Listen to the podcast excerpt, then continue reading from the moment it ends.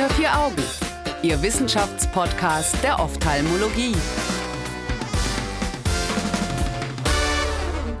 Herzlich willkommen zurück nach der Sommerpause zu Unter vier Augen, dem Ophthalmo-Podcast.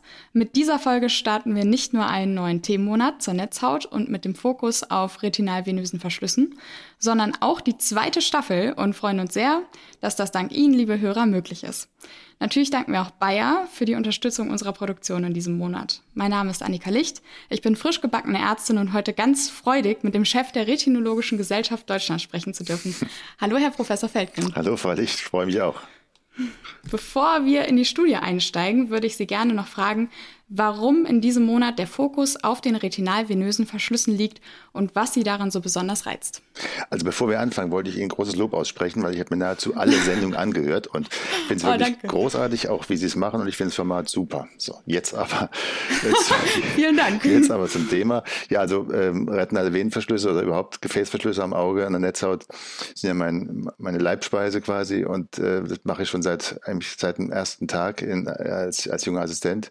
Hatte ich das das, okay. hatte ich das Glück, in Freiburg in eine Klinik zu kommen, die äh, das als Schwerpunkt hatte mit Professor Hansen und der mich äh, nach und nach eben in dieses Thema hineingebracht hat und auch gefördert hat, auch in Studien hineingebracht hat. Und auch operativ haben wir einiges zusammen gemacht. Also es ist ein Gebiet, was erstmal so ein bisschen, ähm, ja, vielleicht langweilig daherkommt, aber was ganz, ganz viele Facetten hat, ganz viele Gesichter hat und was unglaublich Spaß macht, wenn man sich damit beschäftigt. Dann ist ja schön, dass wir das in diesem Monat mal so ein bisschen beleuchten. Ich würde vorschlagen, wir fangen mal mit der ersten Studie an. Heute befassen wir uns mit einer Arbeit von Nicholson et al., die 2017 im American Journal of Ophthalmology erschienen ist. Hierbei dreht es sich um die Reevaluation und die Diagnostik, die anhand neuer Technik zur Beurteilung und Risikostratifizierung ischämischer Areale ähm, möglich ist. Soweit richtig, Herr Professor Feldgen? Absolut. Okay. Vorweg, welche Möglichkeiten hat man denn sonst noch außer dieser neuen Technik, die Sie jetzt ja gleich mal kurz erklären können, ähm, ischämische von nicht ischämischen Arealen zu unterscheiden, auch in Bezug auf therapeutische Konsequenzen? Also das ist eine ganz elementare Frage bei allen Gefäßverschlüssen, die ähm, sauerstoffreichen von den sauerstoffarmen Bereichen zu trennen und die Verschlüsse zu identifizieren, was für einen Charakter mhm. haben die, sind die äh, Sauerstoff, also sind die chemisch, ja, und das sind nämlich die, die uns äh, wirklich große Probleme machen oder sind die eher nicht die chemisch, kriegen die die Kurve und ähm, führen halt im schlimmsten Fall zu einem Maklerödem, zum schlechteren Sehen, aber eben nicht zur Proliferation. Mhm. Ähm, das große ähm, Problem ist, dass die, diese äh, Feststellung ist eben nicht, die, die, ist dynamisch, die ist nicht einmal ähm, festzulegen, sondern man muss sich äh, meist in den ersten drei Jahren der Erkrankung immer okay. wieder überlegen, ob das noch äh, der richtige, die richtige Eingruppierung ist, also ischämisch oder nicht ischämisch. Über einen langen Zeitraum. Über einen langen Zeitraum. Und das, ist die einzige Methode, das wirklich sicher festzulegen, ist nach wie vor die Fluoreszeinangiografie, also die Farbstoffuntersuchung, die ja von zwei Studierenden ähm, erfunden wurde. Ach. Und die von Achim Bessing letztendlich dann in Deutschland implementiert und ein, eingeführt und weiterentwickelt wurde. Und das äh, ist also nach wie vor der Goldstandard, um die Netzhautdurchblutung festlegen zu können. Wir haben verschiedenste natürlich technische äh, Möglichkeiten mittlerweile mit, mit 30, 50, 120, 200 Grad Bildern, äh, mit Schwenkbildern, 5, 7 Feldgeschichten. Das ist alles sehr ähm, spannend, aber es kommt trotzdem immer wieder auf die Angiografie zurück. Mhm. Die neue Technologie, die OCT-Angiografie, also äh, eine OCT-basierte äh, Gefäßdarstellung oder Flow-Darstellung, ähm, eine Detektion des Flusses durch die korpuskulären Anteile innerhalb der Gefäße. Ähm, das ist eine sehr vielversprechende Methode, die möglicherweise in Zukunft die äh, FAG, die Fluoreszinangiografie, ersetzen kann. Aber so weit sind wir noch lange nicht und bis dahin bleiben wir auf jeden Fall bei unseren alten und bewährten Methoden. Okay, und was ist das Gerät, was hier jetzt quasi zur Reevaluation genutzt wird? Ähm, für, diese, für diese Studie bei Nicholson, meinen Sie? Mhm. Ja. Das ist eine äh, Optos-Kamera, das ist eine Firma, die ein 200 Grad ähm, Weitwinkelbild ähm, ermöglicht. Das sind wunderbare Bilder. Es gibt auch von anderen äh, Anbietern wunderbare äh, Techniken, aber das ist so eine der weit verbreitetsten Kameras und man kriegt dort mit einer speziellen ähm, Weitwinkeltechnik nahezu die gesamte Netzhaut abgebildet oder die wirklich relevanten Areale der Netzhaut und kann praktisch mit einem Bild sehen, ähm, wo Ischämien vorliegen und wo nicht. Und die bis dahin ähm, vorherrschende Methode war eben, dass man Schwenkbilder macht. Da muss man mhm. eine erfahrene Techniker haben, Fotografinnen, Fotografen haben, die äh, in der Lage sind, diese Schwenkbilder dann auch entsprechend zusammenzusetzen. Und da bleiben immer wieder Lücken, weil man doch ein kleines Areal verpasst. Und das ist natürlich die Gefahr, dass man dann chemische Areale nicht erkennt. Und deswegen sind wir froh, dass wir jetzt zunehmend auf diese Weitwinkelkameras ah, okay. äh, umschwenken können. Okay, dann kommen wir mal zu den Basics. Wer hat da wann was gemacht und wie? Ähm, bei Nicholson, ähm, und ich, ich, ich finde diese Arbeitsgruppe wirklich grandios. Ich habe sie damals auch, als sie die Studie vorgestellt haben, auf der AWO gesehen, ähm, machen wirklich ganz solide ähm, Arbeit und die haben es geschafft, ähm, Patienten mit, mit einem äh, Netzhaut-Gefäßverschluss, also einem Zentralvenenverschluss, äh, über zwölf Monate nicht therapiert zu verfolgen. Das war eine retrospektive, okay. das war eine retrospektive Studie. Die sind natürlich immer wieder ähm, nicht so ganz hochwertig wie prospektive Studien, aber man kann heutzutage ähm, nicht mehr alles prospektiv machen und äh, muss also wirklich gucken, dass man, dass man, ähm, wenn man die Studie gut konzipiert, dann sind auch retrospektive Aussagen sehr wertvoll. Mhm. Und die hatten äh, aus einer großen Datenbank hatten die dann Augen identifiziert oder Patienten identifiziert, die ähm, diesen Verlauf hatten, äh, einen Zentralvenenverschluss über zwölf Monate und sie haben geguckt, wie die, die Ischämiefläche sich verändert, beziehungsweise ob aus den äh, Ischämieflächen Proliferationen entstehen. Ja. Letztendlich waren es 42 Augen von 41 Patientinnen und Patienten und ähm, das muss man erstmal finden. Also zwölf Monate nicht behandeln, das ist heutzutage überhaupt nicht mehr üblich, weil viele doch ein bisschen Makelödem kriegen oder doch ähm, man, man, sich ein bisschen unwohl fühlt und früher lasert. Äh, ja. Da waren die aber, waren die aber relativ äh, konsequent, auch ähm, in dieser Datenbank und ähm, konnten diese, diese für mich große Anzahl an Patienten finden und ähm, hatten die entscheidende Studienfrage, ähm, was bedeutet eigentlich eine dunkle Fläche? Also eine Ischämie stellt sich durch eine dunkle Fläche dar. Also man sieht das Kapillarbett nicht. Normalerweise gibt es eine ganz, so eine, wie so eine Haarzeichnung im Kapillarbett. Mhm. Ähm, das sind die ganz kleinen Venolen, äh, die man sehen kann und die waren, ähm, sind bei ischämischen Arealen eben nicht mehr zu sehen. Da sieht man vielleicht noch die großen ähm, Venenäste, aber nicht mehr die, dieses ganz kleine, feine Kapillarbett. Und ähm, das ist dann eine dunkle Fläche und das ist für uns die Ischämie. So detektieren mhm. wir Ischämie und das ist dann auch nicht immer ganz einfach, dann das genau abzugrenzen, wobei in der Studie ähm, zwei äh, Grader das gesehen, es untersucht haben und die, und äh, die Korrelation war extrem hoch, war fast eins. Okay. Also gute, gute Diagnostik. Und ähm, das Problem im Auge ist halt, dass es so eine Kugelform hat und wir gar nicht so richtig wissen, äh, wie die Fläche nach außen, die verändert sich natürlich allein ähm, durch, durch die Aufnahmetechnik. Äh, mhm. ist, und die Weitwinkeltechnik sind halt die äußer, äh, außen gelegenen Areale ein bisschen größer, ein bisschen prominenter vertreten. Ja. Ähm, und möglicherweise haben sie gar nicht so eine pathologische Bedeutung. Und das war genau die Studienfrage, ähm, wie kann ich das rauskriegen, und das richtig gewichten, diese unterschiedlichen Flächen. Ah, weil es auch verzerrt wird. Genau, quasi. genau. Und sie ah, haben, okay. und sie haben ähm, ein, ein, ein, so, so, so, so ein Ringsystem etabliert, äh, was nach außen, also konzentrische Ringe, die nach außen immer größer werden und die dann letztendlich einen Faktor von, von zwei ähm, haben. Also von innen äh, die, die, die Fläche, die ganz in, in, im inneren Bereich war, in der Makula, ähm, hat eine, eine, eine, gewisse Größe und die, die Flächen außen waren quasi doppelt so groß. Okay. Und das ähm, ist jetzt die Annahme der Autoren, äh, dass diese, äh, die, dieses Größerwerden nach außen, dass es dann eben trotzdem den, den gleichen pathologischen Effekt hat. Also ein, ein äußerer Bereich und ein innerer Bereich. Und mhm. die Beobachtung, die sie gemacht haben, das hat uns natürlich, also hat mich vor allem wahnsinnig beruhigt, weil wir seit, seit Kindesbeinen, also seit wir die Angiografie haben, bei den Gefäßverschlüssen wissen wir oder, oder lehren wir oder gehen wir davon aus, dass eine Ischämiefläche von 10 Papillendurchmesser, eine Papille, also den Sehnervenkopf, der hat ungefähr 1,5 Millimeter, 1,5 bis 2,2 ungefähr, sagt man. Aber in der Regel... Man vergisst immer, wie klein das ist. Ja, es ist sehr klein, es ist sehr, es ist sehr klein bei uns. Ähm, und der, die, diese Fläche ähm, mal 10 Ja. Das ist dann eine relevante, klinisch relevante äh, Ischämie. Und Die sprachen ja davon zehn Disk Areas genau, quasi. Genau, genau, genau. Okay. Ähm, und das kann man machen. Man kann sich dann so, so, so, so einen Kreis machen an, den, an diesen äh, neuen Geräten, das ist ja alles elektronisch, und kann mhm. sich das über die, über die Netzhaut legen. Und äh, wenn man dann so, ein, so wenn die so zehnmal reinpasst, die Papille, dann ist es eine wirklich relevante Chemie. Mhm. Und dann ist der Verdacht da, dass es in Proliferation enden kann. Und wenn es über 30 Papillendurchmesser ist, so ist die alte Regel, dann ähm, wird es relativ sicher in, äh, in der Ischämie, in der, in der proliferativen Reaktion der Ischämie landen. Und diese zehn Papillendurchmesser, das, die standen ja plötzlich in Frage, als die neuen Kameras kamen, weil wir plötzlich mhm. viel weiter nach außen gucken konnten.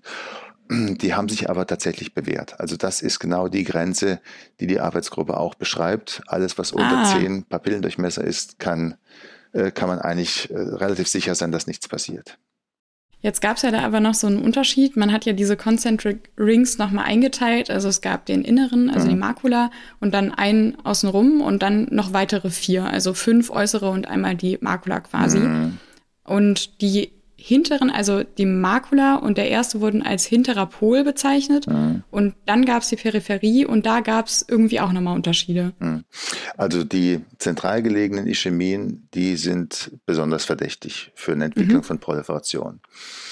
Und die entscheidende Frage ist natürlich, warum ist das so? Und da gibt es, ich wüsste keine äh, wirklich etablierte Antwort. Die wahrscheinlichste Antwort ist, dass ähm, doch im Zentrum der Netzhaut wahnsinnig viel passiert. Die, wenn, man, ja. wenn man sich die Choriocapillaris und die Aderhautgefäße anguckt, dann sind die auch vor allem im, im hinteren Pol. Die mhm. gehen dann zu den Ampullen in, in, in äh, vier Hauptrichtungen. Äh, aber peripher der, Amp der, der äh, Ampullen passiert ja kaum noch was. Also in der, in der Netzhautperipherie ist ja kaum noch Aktivität. Und es gibt auch schöne Studien von Myopen, beispielsweise von Myopen-Patienten ähm, aus Asien. Und aus was für Gründen auch immer dort eine Angiografie durchgeführt wurde, ich weiß es nicht. Aber jedenfalls sieht man bei denen relevante und wirklich markante ischämische Areale, aus denen okay. nie irgendwas passiert. Da, passiert, da gibt es nie eine Proliferation. Das heißt, dunkle Areale per se sind erstmal nicht so dramatisch. Ähm, ja. Also man muss dann nicht gleich erschrecken. Die Frage ist, wo sie liegen. Und je zentraler sie liegen, das sind so auch, ist auch ein Ergebnis dieser Studie, desto verdächtiger ähm, oder desto vorsichtiger muss man sein, desto mehr muss man aufpassen. Jetzt wird ja in der Studie auch noch so eine Theorie genannt, warum das so sein könnte. Und zwar sagen die, dass die Durchblutung in der Peripherie auch wirklich nochmal äh, eine andere ist und dass deswegen da auch vielleicht ischämische Areale gar nicht so schlimm sind, mhm. weil die ja auch von außen noch mehr mit durchblutet werden. Was halten Sie davon? Also schwer zu sagen. Die, die hatten ja auch mit einer Netzhautdicke argumentiert. Also letztendlich ist es so von der Anatomie, wenn man, wenn man von der Histologie sich die Netzhaut anschaut, da gibt es ja außen auch viele Zellen. Die Netzhaut ist ganz weit außen relativ ähm, atroph. Da, da sind nur noch so, bis, ist ein bisschen Restgewebe an Zellen, diese ganze Blessig-Ivanov-Zystoide, ähm, Degenerationsareale im, im Bereich der Ora. Da braucht es auch kein Blut. Also da, da braucht es keine großen Gefäße. Mhm. Die Gefäße werden nach außen immer, immer dünner. Das sind, glaube ich, nicht die Areale des großen Umsatzes, Energieumsatzes, die sind im Zentrum. Und das macht ja absolut Sinn. Wir wollen ja, ja. im Zentrum scharf sehen. Und da wäre es für mich sehr logisch, wenn, wenn das Auge so gebaut ist, dass es im Zentrum maximale ähm, Ressourcen hat. Wenn, vielen Dank. Wenn wir die ähm, Empfehlungen jetzt mal so zusammenfassen mhm. würden, was das für die Zukunft bedeuten kann, was wir aus der Studie gelernt haben, was würden Sie dann sagen? Erstmal bin ich froh, dass wir keine neue Definition brauchen für eine Ischämie. Das sind die zehn Papillendurchmesser, unterhalb derer wir ganz entspannt bleiben können. Mhm. Oberhalb von zehn Papillendurchmessern muss man sich überlegen, ähm, muss ich die Patienten vielleicht früher einbestellen? Ähm, haben die vielleicht noch andere Risikofaktoren, wie beispielsweise eine Karottestenose, äh, sodass ich vielleicht doch früher mal zum Laser greife, wobei ja auch diskutiert wurde in dem Paper. Ähm, wir, wir, wissen ja, dass, dass, dass überall, äh, oberhalb von zehn Papillendurchmessern so 35 Prozent ungefähr mhm. ähm, in, der, in der Proliferation landen. Okay. Und ähm, andersrum argumentiert, wenn man jetzt alle lasern würde, dann mhm. 65 Prozent äh, vergeblich gelasert würden. Und, und, Lasern ist ja auch nicht ohne, Laser so eine große Laseraktion. Genau, und äh, ist auch nicht so angenehm. Andererseits äh, ist ist, ist da, muss man vielleicht auch da die Gelegenheit nutzen, nochmal den, den, äh, diesen Diskrepanz zwischen den Amerikanern anzusprechen und, und den Europäern. Also die Amerikaner halten sich ja sehr an die Central Vein Occlusion Study von 1997, die genau diese Daten gezeigt hat. Und letztendlich gilt in den USA immer noch, man lasert, wenn man Proliferation sieht. Und da mhm. gehen wir halt gar nicht mit, weil wir okay. eigentlich, wenn wir, eine, wenn wir ein ischämisches Areal sehen und sagen, das ist jetzt ein ischämischer Gefäßverschluss, dann greifen wir zum Laser, weil wir die Komplikationen von Proliferation nicht unbedingt möchten. Glaskörperblutung, ähm, Sekundärglaukom, das sind alles fürchterliche Komplikationen, die wir eigentlich heutzutage kaum noch sehen. Okay, ähm, dann machen wir es mal praktisch. Wenn wir jetzt einen Patienten hätten, der zu Ihnen kommt und dessen hinterer Polis perfundiert, mhm. der hat aber in der Peripherie große ischämische Areale, die ja zum Beispiel auch ähm, über diese zehn Disk Areas hinausgehen, mhm. würden Sie den dann lasern mhm, oder nicht? Eine ganz freundliche Einladung zum Lasern auf jeden Fall. ganz freundlich. also es ist halt auch, auch so, dass die, äh, sie müssen sonst halt mit engeren Kontrollenabständen arbeiten. Und das mhm. haben wir ja auch aus den Studien gesehen, dass das nicht funktioniert. Dass die mhm. Leute dann wegbleiben, aus was für Gründen auch immer, ohne irgendjemanden Vorwurf zu machen, aber dann halt erst wiederkommen mit ihrem Sekundärglaukom. Und gerade die Zentralvenenverschlüsse, die landen ganz gerne dann doch im, also die chemischen Verschlüsse, im Neovaskulisationsglaukom. Das heißt, die kriegen eine fürchterliche Proliferation an der, an der Iris. Mhm. Und dann ist der Einblick schlecht, die Pupille wird nicht weit, sie haben vielleicht auch noch ein bisschen Glaskörperblutung dabei, dann können sie nicht mehr lasern, dann müssen sie operieren. Und diese Gefahr, dieser Gefahr kann man komplett aus dem Weg gehen, wenn man bei einem wirklich manifesten ischämischen Verschluss ähm, dann lasert. Und es geht ja meistens nicht darum, dass man sagt 10 oder 12 oder 14 Papillendurchmesser, sondern es sind ja meistens dann, wenn es mehr als 10 sind, sind es ja wirklich deutlich mehr als 30, 40 oder 50 Papillendurchmesser. Ah, ja. okay. Ja, vielen Dank. Das ist doch wunderbar konkret. Dann noch eine kleine Frage zum Schluss. Wie schätzen Sie denn den Nutzen der Ergebnisse ein vor dem Hintergrund, dass die Augen ja außergewöhnlicherweise keinen VEGF-Inhibitor gesehen haben? Ja, also das ist eine, ähm, eine Studie, die, glaube ich, noch, uns noch viele, viele Jahre begleiten wird, weil sie äh, ein Kollektiv identifiziert oder untersucht hat, das wir so nie mehr sehen werden. Also hm. das wir okay. sind alle so nervös heutzutage mit unseren Spritzen, dass wir, dass wir es kaum noch aushalten, jemanden länger als drei Monate nicht gespritzt zu lassen. Also das ist ganz, ist ja ganz schön, geht schon in Richtung Sucht, würde ich sagen. Ähm, ich finde es enorm wichtig, dass wir, dass wir dass Sie diese Frage beantwortet haben, die Kollegen, äh, dass wir jetzt ähm, einen Hinweis haben, wie es in einer prospektiven Studie sein könnte. Mhm.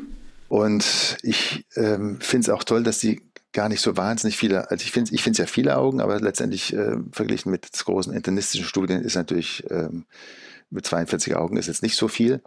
Ähm, mhm. Trotzdem haben sie es geschafft, die Fragestellung so konkret ähm, zu, zu, zu stellen, dass wir eine ganz klare Aussage haben. Und die Aussage ist, ähm, guckt euch das Zentrum an und ähm, wenn im Zentrum nichts ist, dann könnt ihr ein bisschen entspannen. Und wir haben das auch in einer eigenen Studie nochmal ähm, verglichen, auch das Nicholson-Schema verglichen mit, mit, den, mit den Schemata, die es, oder mit den, mit den Bilddarstellungen oder Messmethoden, die es gibt, äh, in dem Fall von einem Heidelberg-Gerät. Ähm, und da kam es gleich raus. Also, dass äh, die periphere Chemie, die auch ja manchmal ganz schwer abzugrenzen ist, weil die Lider im Weg sind, weil Wimpern im Weg sind, weil irgendwie die Linse doch trüb ist und man sieht dann einfach nicht, ist es jetzt Ischämie oder ist es, oder ist es irgendwas anderes, es ist einfach nur dunkel.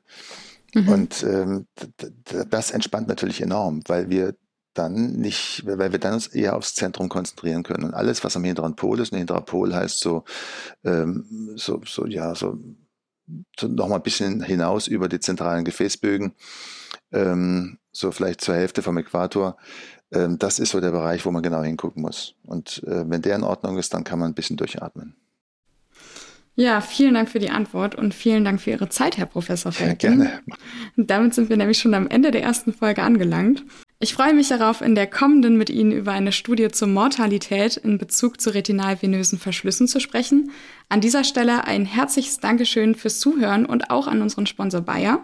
Wenn Sie, liebe ZuhörerInnen, eine der Studien nachlesen möchten, so finden Sie diese wie immer auf unserer Homepage unter vieraugen.org.